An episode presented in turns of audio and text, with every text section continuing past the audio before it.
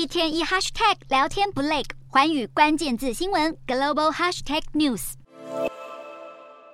江西上饶有一名男子因为缺钱，竟将一叠冥币存入 ATM，希望可以增加存款余额。但这个异想天开的冥币换真钞计划，不但没有成功，ATM 还直接故障。没想到该男子还立刻跑到隔壁的 ATM 机台确认账户余额有无增加，夸张行径被银行行员报警。随后男子也因损坏机器遭警方行政拘留。男子异于常人的奇葩行径立刻引起中国网友热议，笑说原来这才是真的地下钱庄。只不过也有法律专家指出，男子如果真的换出真钞，恐将触法。所幸这场冥币换人民币的闹剧最终以失败收场。钱虽然没有换成，但该男子总算还是学到一课。